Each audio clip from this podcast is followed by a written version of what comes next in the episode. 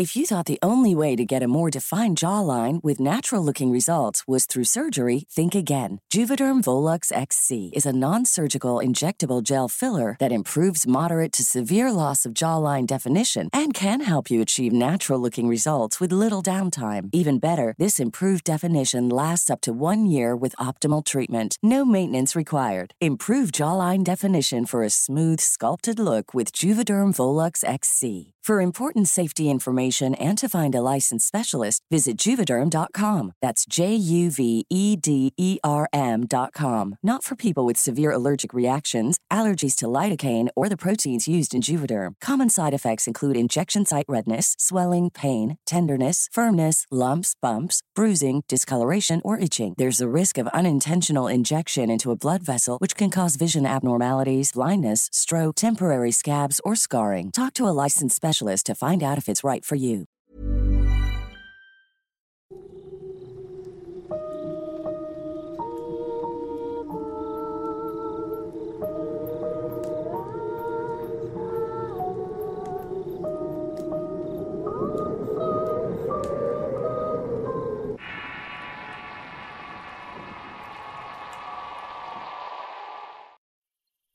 ¿Qué tal amigos y seguidores? Soy Eduardo Liñán y en este podcast cerramos un ciclo de leyendas sobre nuestro país, ya que al inicio de la temporada de otoño abrimos otro ciclo de historias sobre brujas y brujería durante el mes de octubre, en el que cada año y por las mismas fechas iniciamos el aquelarre en el canal y en mi página de relatos, así que los invito a que estén pendientes de las publicaciones y los videos ya que octubre es el mes de las brujas y la brujería.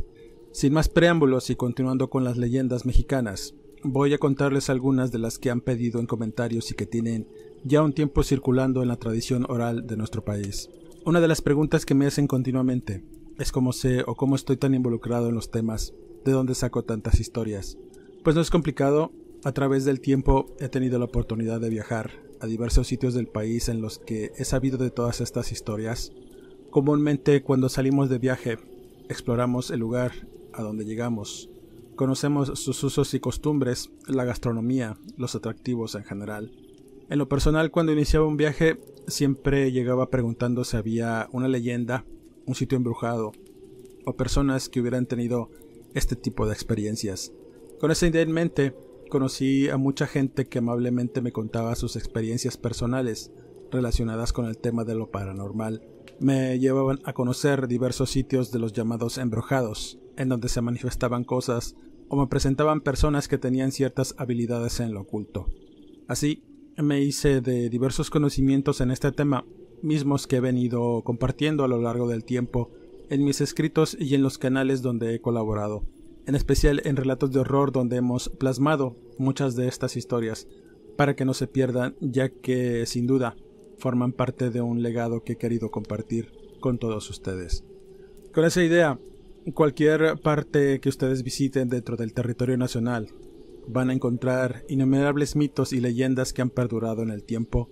Aún en nuestros días hemos tenido la oportunidad de saber muchas de estas y nos damos cuenta que aún siguen vigentes y es que es común que cuando visitas un pueblo la gente te cuenta historias sobre ciertos sucesos extraños que les dieron nombre a sus calles o le dan una identidad mística a ciertos lugares que han albergado una antiquísima historia sobre aparecidos, diablos, o personas que han visto de cerca lo extraño o lo inesperado y han vivido para dar un testimonio. No sabemos en realidad dónde empieza la verdad o el mito, y como siempre lo he dicho, la mejor opinión la tienen aquellos que escuchan, leen o se enteran de alguna historia en particular que se diluye o se enriquece con el tiempo.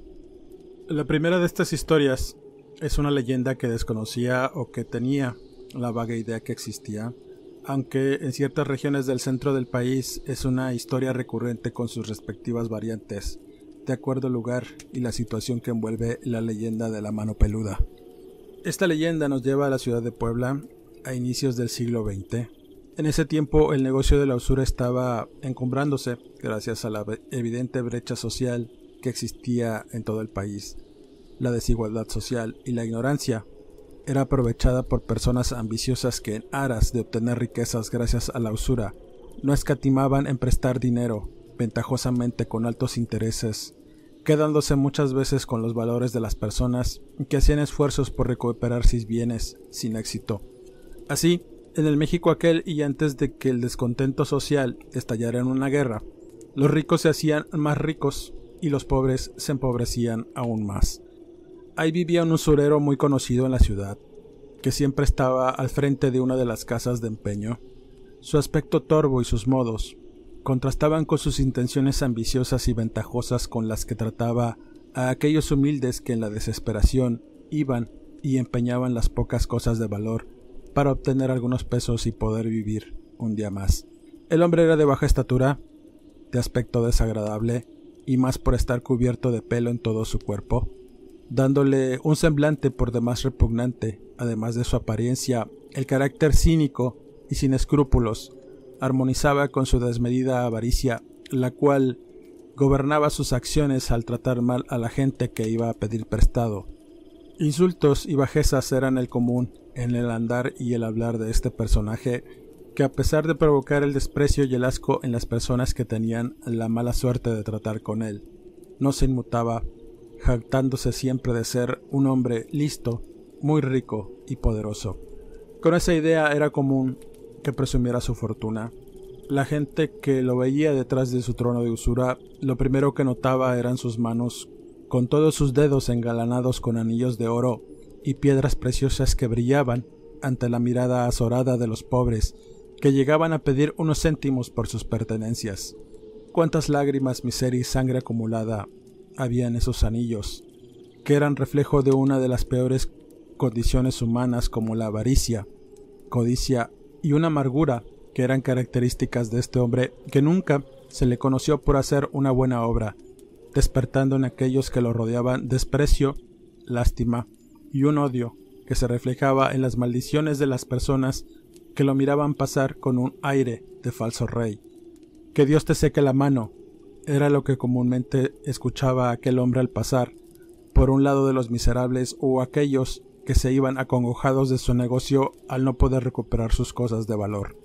Pero está comprobado que no hay fortuna que compre el tiempo, así que el día que el usurero murió, había sido repetida tantas veces esta exclamación, que había llegado a convertirse en un ruego fervoroso a Dios, aclamando su justicia divina, y se cumplió.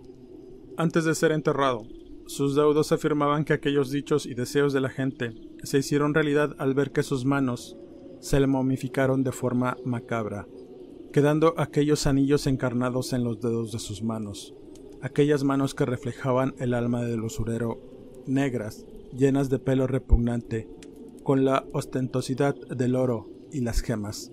Al ser enterrado, nadie quiso tocar sus manos para arrancarle los anillos, haciéndose un blanco para los ladrones de tumbas que al ver la fortuna que llevaba, fueron durante la noche para cortarle las manos al cadáver.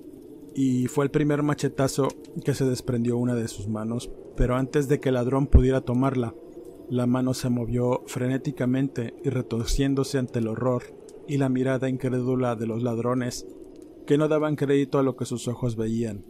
El primero en sufrir la muerte fue el que cortó la mano, ya que ésta se le fue el cuello y lo apretó tanto que terminó rompiéndoselo, mientras que el otro ladrón huía, despavorido, diciendo que la mano peluda iba tras él. La leyenda cuenta que a partir de ese día, la mano peluda del usurero ronda por las calles de Puebla, en especial el Panteón de San Francisco en donde fue enterrado el torvo sujeto. Hay quienes han afirmado ver la mano peluda merodear entre la negrura de las tumbas tentando a aquellos que miran la riqueza de sus dedos acercarse, y que cegados por la avaricia al querer tomar los anillos, sin saber que lo único que van a obtener será la muerte. La siguiente leyenda la han comentado en los inbox y comentarios que he tenido la oportunidad de leer y es acerca de una mujer que vivió en el Veracruz de la época colonial. Me refiero a la mulata de Córdoba y su fantástica historia que ha sobrevivido al tiempo. Esta leyenda nos habla de Soledad, una mulata muy hermosa, mezcla entre indios y negros, ambas razas despreciadas y maltratadas por la sociedad colonial y aristócrata de la villa de Córdoba de los Caballeros, en el actual estado de Veracruz. Compuesta en su mayoría por españoles y criollos, su historia se desarrolla en 1618, una época en que la Inquisición y el Santo Oficio dominaban la vida de muchas personas, provocando el terror y la muerte de otras, Soledad no era como las demás mujeres del puerto, o como aquellas personas que llegaban provenientes de España. Ella era una mujer inteligente y versada en diversas artes mágicas y curativas, heredadas por sus ancestros que adoraban a dioses africanos y trajeron sus creencias místicas al continente cuando fueron sacados de sus tierras para ser esclavos de las monarquías, trayendo consigo sus raíces y las enseñanzas en sus deidades aborígenes que eran practicadas por la mulata Soledad. Con esos conocimientos podía sanar enfermedades incurables solo con hierbas. Tenía un contacto cercano con poderosas deidades africanas que regían los mares, que le revelaban secretos para conjurar tormentas, predecir eclipses y temblores, las pestes y enfermedades que eran comunes en aquellas épocas. Con el agradecimiento de muchas personas, llegaron las envidias y las sospechas, circulando rumores que afirmaban que Soledad había hecho un pacto con el diablo y que por las noches sobrevolaba la ciudad montada en un tronco. Sin embargo, pese a que magia, embrujos y encantamientos eran las palabras más asociadas a la mulata, nadie la acusó ante la Inquisición, y es que, en el fondo, sus vecinos la apreciaban porque sabían que desde niña había tenido que aprender de la vida sola al morir sus padres en una galera española. Además los había ayudado a sanar o mejorar de algún mal que los doctores de la época pues no habían podido curar. Pero su suerte cambió y su belleza exótica pronto le traería problemas. Pese a los rumores y sus extraños poderes, el viejo alcalde de Córdoba, don Martín de Ocaña, quedó prendado de soledad al conocerla en una celebración de un oficio de la iglesia, defendiéndola de cuanto infundio se decía de la joven, afirmando que todos esos chismes solo respondían a supersticiones de un pueblo ignorante Así que, enamorado de la mulata, con dulces palabras y atenciones, pero Soledad solo pudo entregar su indiferencia y hastío ante las insinuaciones del viejo que la pretendía de manera obsesiva. El alcalde, poco acostumbrado a los desaires y al desprecio de las mujeres, y más si éstas venían de alguien a quien consideraba de tan poco valor como la mulata, sintió su orgullo atacado y dolido, y así fue como hizo que los rumores se convirtieran en hechos ante las autoridades del Santo Oficio, el alcalde acusó formalmente a Soledad de haberle dado un brebaje para hacerle perder la razón y sucumbir ante su belleza. Brujería, conspiración y tratos con el diablo fueron los atenuantes para que la Inquisición irrumpiera en la casa de Soledad, donde la acusaron y la llevaron presa. Fue llevada a las mazmorras del castillo de San Juan de Ulúa. Entre los cargos que se le imputaron resaltaba la práctica de la magia negra, burlarse de Dios y sus mandamientos, tener trato carnal con el diablo e invocar a las tinieblas para hacer el mal. Nadie le defendió, pese a que muchas personas le debían favores, el miedo a la institución eclesiástica fue suficiente para no dar un testimonio favorable, amén de que tuvieran el mismo destino que la mujer. Los rumores y las supersticiones que habían alimentado los oídos del pueblo se maquillaron y se disfrazaron ahora de verdad, incluso hubo quien, con un exceso de imaginación, quiso añadir nuevas historias improvisadas sobre la mulata que solo sirvieron para condenar más a la joven que ya tenía su destino trazado. Durante su juicio, los inquisidores y los sacerdotes escucharon con atención cada falso testimonio, quedando horrorizados y escandalizados por cada acusación en contra de la mujer. Como consecuencia, fue declarada culpable de brujería y condenada a morir en una hoguera. Mientras llegaba el día de la ejecución, Soledad pasaba las noches llorando su tristeza e infortunio, encerrada en su celda, cuando comenzó a dibujar un barco en la pared con un pequeño carbón que había hallado en el suelo del calabozo. Las horas pasaban y el boceto del barco se iba convirtiendo en un dibujo cada vez más realista, al que no le faltaba detalle alguno, usando diversos materiales para completar la obra como lodo y el agua que se filtraba por las húmedas paredes del sitio además de los colores que obtenía de crustáceos que eran sus únicos compañeros en la húmeda y oscura mazmorra. La obra que hacía, la obra que hacía era tan perfecta que daba la impresión de que el barco ondearía sus velas para surcar el mar. No había carcelero que no apreciara la obra que iba creciendo ante sus ojos, y conforme pasaban las horas para la ejecución de Soledad, un día antes de su ejecución, cayó una gran tormenta sobre Córdoba inundando la ciudad. Las calles estaban anegadas de agua y el calabozo del castillo de San Juan de Ulúa, donde estaba Soledad, tuvo que padecer innumerables goteras e inundaciones. Con ese panorama de desolación, la mulata empezó a sentirse inquieta, despertando al calcerero que la custodiaba para preguntarle qué le hacía falta a su barco. Somnoliento, dijo que lo único que le hacía falta era navegar por los mares. Luego de un rato, Soledad miró su obra terminada y le dijo unas palabras al guardia que jamás pudo olvidar. Entonces mira cómo navega por el mar, dijo la mulata, y en un instante se acercó al dibujo pegando su cuerpo a la pared, y el guardia afirmó ver cómo la mujer subía al barco y se fundía con el dibujo, dando la impresión de que estaba en el navío. El carcelero no daba crédito a lo que sus ojos veían.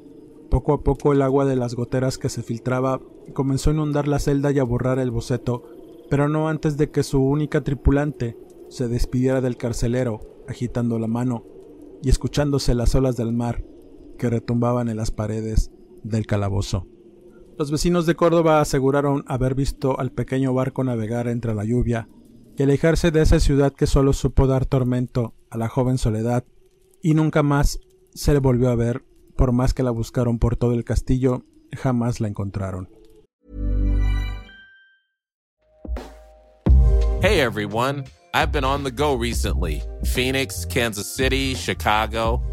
If you're like me and have a home but aren't always at home, you have an Airbnb. Hosting your home or a spare room is a very practical side hustle. If you live in a big game town, you can Airbnb your place for fans to stay in. Your home might be worth more than you think. Find out how much at airbnb.com/slash host. If you're looking for plump lips that last, you need to know about Juvederm lip fillers. With Juvederm Volbella XC and Juvederm Ultra XC, your lip look, whether it's subtle or bold, can last up to one full year with optimal treatment and no additional maintenance. Find a licensed specialist and see if it's right for you at juvederm.com today. That's J U V E D E R M.com. Add fullness to lips in adults over 21 with Juvederm Volbella XC or Juvederm Ultra XC. Do not use if you have severe allergies or a history of severe allergic reactions, or if you're allergic to lidocaine or the proteins used in Juvederm. Tell your doctor if you have a history of scarring or taking medicines that decrease the body's immune response or that can prolong bleeding. Common side effects include injection site redness, swelling, pain, tenderness, firmness, lumps, bumps, bruising, discoloration, or itching. As with all fillers, there's a rare risk of unintentional injection into a blood vessel, which can cause vision abnormalities, blindness, stroke, temporary scabs, or scarring. For full important safety information, visit juvederm.com. Las siguientes historias son de las leyendas que más han pedido que mencione y se habla en el canal. Desde el primer capítulo en donde hablé del tema desde un punto de vista histórico, las personas han quedado fascinadas con este tema que es uno de los imperdibles en el tema de lo paranormal, por lo que rodea a este personaje místico y que sin duda forma parte de las leyendas de nuestro país, ya que su sola presencia la podemos encontrar en cualquier parte y me refiero a los nahuales. El nahual es sin duda una leyenda típica de México. Sus orígenes nos remontan a la época prehispánica. De acuerdo con estas viejas tradiciones, los dioses poseían la facultad de adoptar formas animales para interactuar con el ser humano. Se decía que cada dios solía transformarse en uno para darle algún conocimiento a los chamanes que conjuraban a los dioses en sus ceremonias rituales. En la cosmovisión de los pueblos prehispánicos, se decía que cada ser humano estaba protegido y guiado por un animal, y que cuando una persona nacía, un animal de igual forma se hacía presente durante el nacimiento, para dar cuenta que iba a ser su animal protector, o el llamado tonal. Sin embargo, mediante la magia, los brujos y chamanes podían establecer un fuerte vínculo con su tonal, de modo que sus sentidos se agudizaban notoriamente, pero quienes se adentraban en el conocimiento de las cosas ocultas lograban transformarse en su animal guía. De este modo en México se le conoce como nahual al brujo que tiene la habilidad de transmutar en un animal o tomar la conciencia de éste como protector o guía. Este don que recibían gracias a sus estudios y pactos con antiguos espíritus podía ser utilizado para el bien al convertirse en un vínculo con el mundo sobrenatural, pero de igual forma podía ser usado para otros propósitos como la maldad. Es por ello que gran parte del colectivo que escucha o ha tenido contacto con nahuales les teme porque piensan que estos, al estar cerca de la maldad, actuarán en consecuencia. Una de las primeras leyendas que supe de este mítico ser ocurre alrededor del año 1896 en el pueblo de Zacatlán, en el estado de Puebla.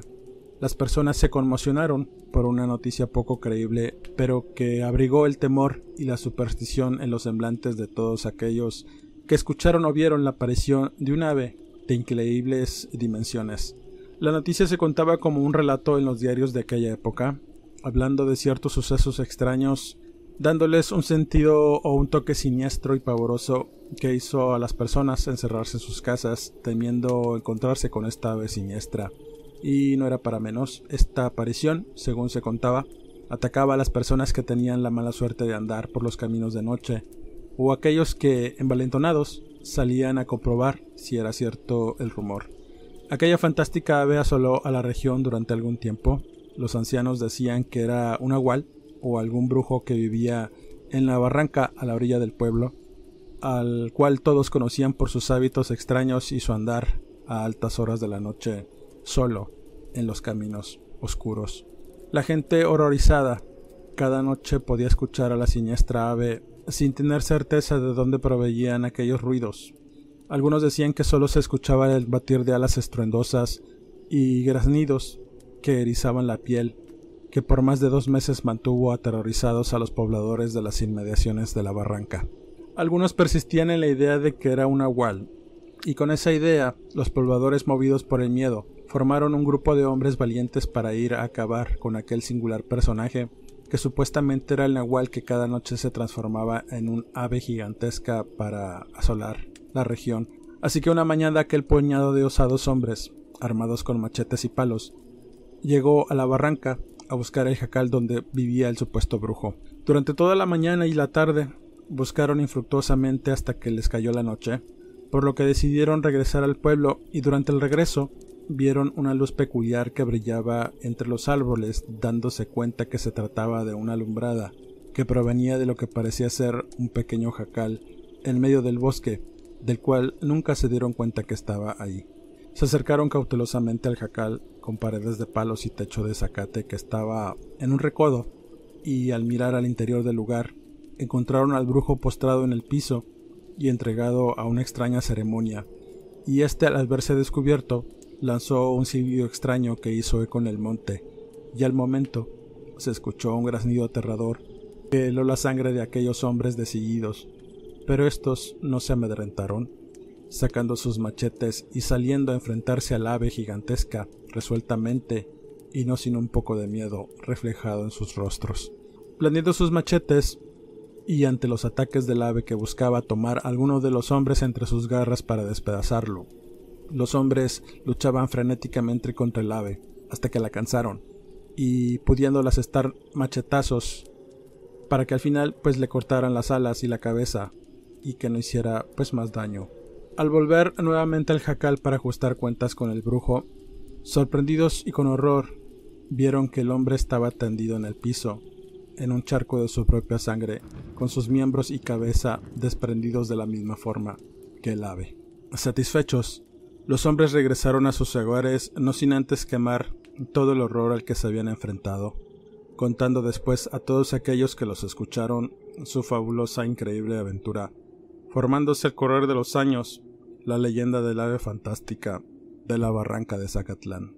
La siguiente historia de Nahuales nos traslada a Querétaro, particularmente al cerro La Joya, y les ocurre a un grupo de excursionistas que salieron a una acampada a este sitio, saliendo una mañana de un poblado cercano llamado Zacatipa, en donde tenían un campamento base. Luego de una larga caminata durante el día, Llegaron a un punto en el cerro donde pararían a descansar. Había caído la tarde y la oscuridad trajo consigo quietud y un silencio que sobrecogía el alma del grupo de excursionistas que comenzaron a instalar las tiendas. Pero desde que llegaron al sitio se sintieron vigilados todo el tiempo, teniendo una sensación de que algo se ocultaba entre los árboles. Conforme pasó la noche y después de una cena alrededor de la fogata, se dispusieron a dormir para continuar por la mañana al siguiente punto del recorrido, y ahí fue cuando uno de los jóvenes que fumaba, antes de dormir, pudo ver la negra figura de un perro negro con ojos amarillos, muy brillantes, que miraba hacia el campamento con una mirada fija y tenebrosa. con actitud retadora y un semblante muy extraño para un animal de esas características. Así que el joven no le dio mucha importancia y se fue a dormir a su tienda. Sería por la madrugada cuando los gritos frenéticos de una de las excursionistas alertó al contingente de jóvenes que salieron a ver qué estaba pasando y con horror vieron como el perro negro estaba intentando llevarse a la joven hacia el oscuro monte.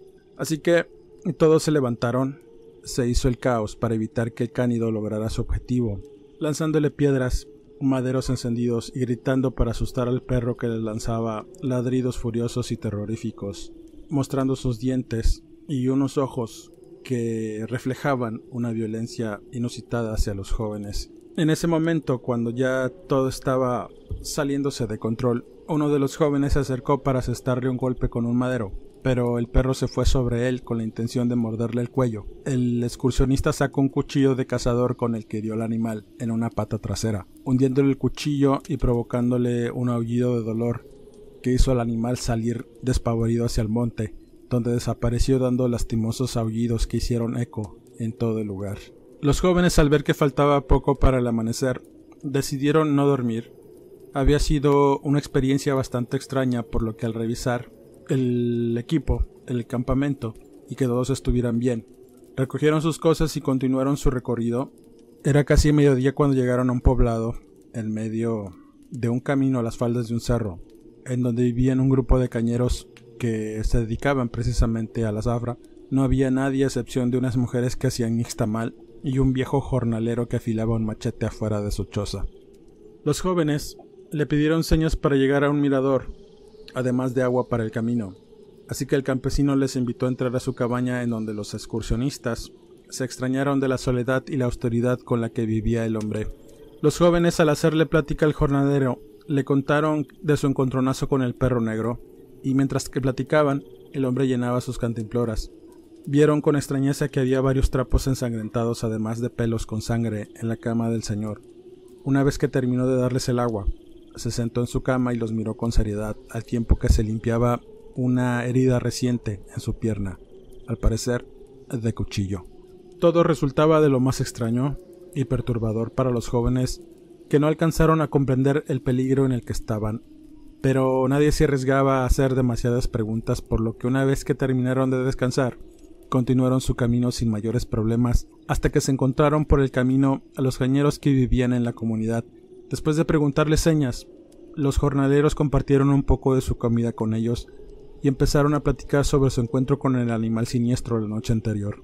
Incrédulos ante lo que habían visto, contaron su aventura nocturna y sus sospechas con el viejo herido que habían visto en la comunidad donde ellos vivían.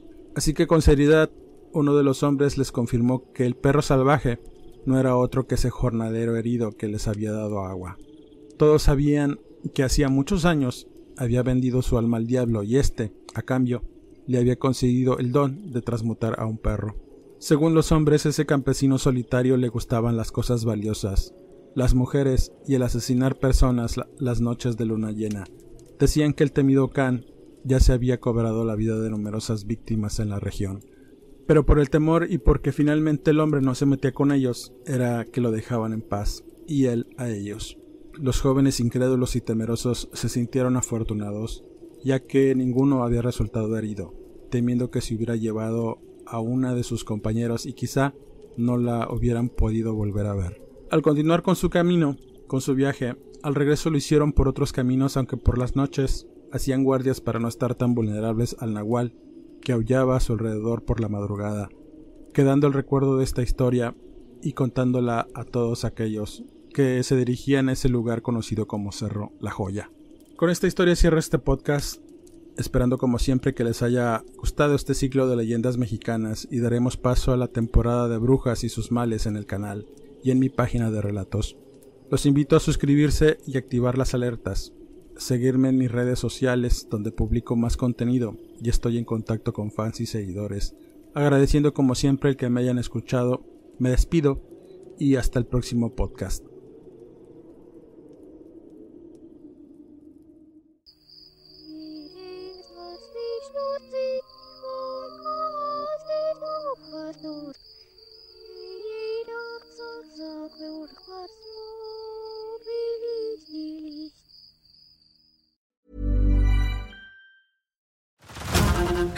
Hulu this March, where our new shows and movies will keep you streaming all month long. Catch the acclaimed movie All of Us Strangers, starring Paul Mescal and Andrew Scott.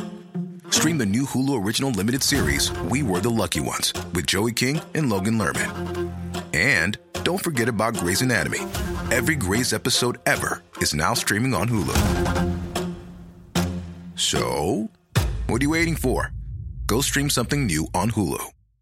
How would you like to look five years younger? In a clinical study, people that had volume added with Juvederm Voluma XC in the cheeks perceived themselves as looking five years younger at six months after treatment. Look younger, feel like you. Add volume for lift and contour in the cheeks with Juvederm Voluma XC. Reverse signs of aging by adding volume to smooth laugh lines with Juvederm Volure XC. For important safety information and to find a licensed specialist, visit juvederm.com. That's J U V E D E R M.com. Not for people with severe allergic reactions, allergies to lidocaine, or the proteins used in Juvederm. Common side effects include injection site redness, swelling, pain, tenderness, firmness, lumps, bumps, bruising, discoloration, or itching. There's a risk of unintentional injection into a blood vessel, which can cause vision abnormalities, blindness, stroke, temporary scabs, or scarring. Talk to a licensed specialist to find out if it's right for you.